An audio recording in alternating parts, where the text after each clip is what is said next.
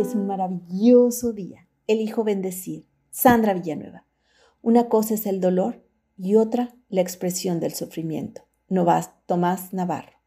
Una receta que menciona en su libro Navarro es ir a buscar pequeñas alegrías, las cuales ayudan a tener una gran felicidad. Si buscas la felicidad y la alcanzas, te vas a contentar de la situación y no vas a trabajar para seguir siendo feliz.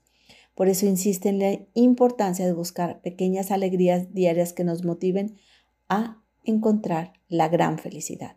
La felicidad por definición es efímera, ya que si fuera un estado perenne, dejaríamos de comer, de amar, de hacer cosas, hasta dejar de vivir y disfrutar la vida, dejándonos morir por el dolor, culpa, miedo, enojo. Recuerde el autor, Tomás Navarro. Disfrutar los pequeños logros como las oportunidades que va brindando la vida permite llenarse de alegría, gozo, y así es la manera que se es feliz en las situaciones que se van experimentando. Contemplar el camino es igual de importante que disfrutar del destino.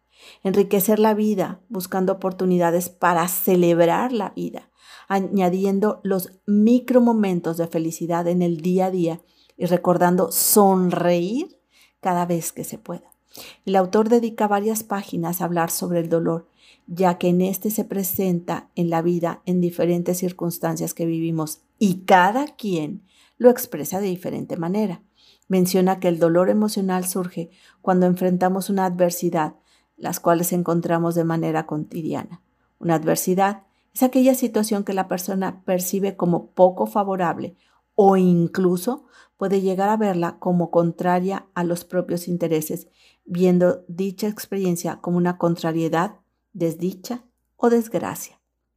La gran mayoría solo deseamos una vida placentera, olvidando que la adversidad forma parte de la vida. Además, es necesaria para un correcto desarrollo integral de la persona, ya que por medio de una experiencia que ha causado dolor, si se gestiona de manera adecuada, permite expandirse, aprender, crecer. Hay quienes en ocasiones eligen tapar el dolor engañándose a sí mismos, o bien como remedios o medicación, y lo que sucede al taparlo evita que se afronte la situación de frente, por lo que no se puede solucionar de manera asertiva. Además, se aleja del crecimiento que permite sentir seguridad y fortaleza. El autor también menciona que duele el desengaño, frustración, el cambio, también los juicios o pensamientos que tenemos por la manera que percibimos la realidad. A esta lista se suman los medios, e, perdón, los miedos e imaginación. Y como si fuera poco, también sufrimos antes de tiempo si mucho antes de que las cosas llegaran a suceder.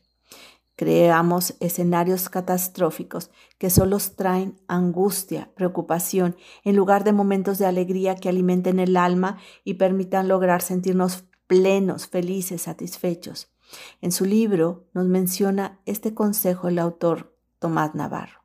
No olvides.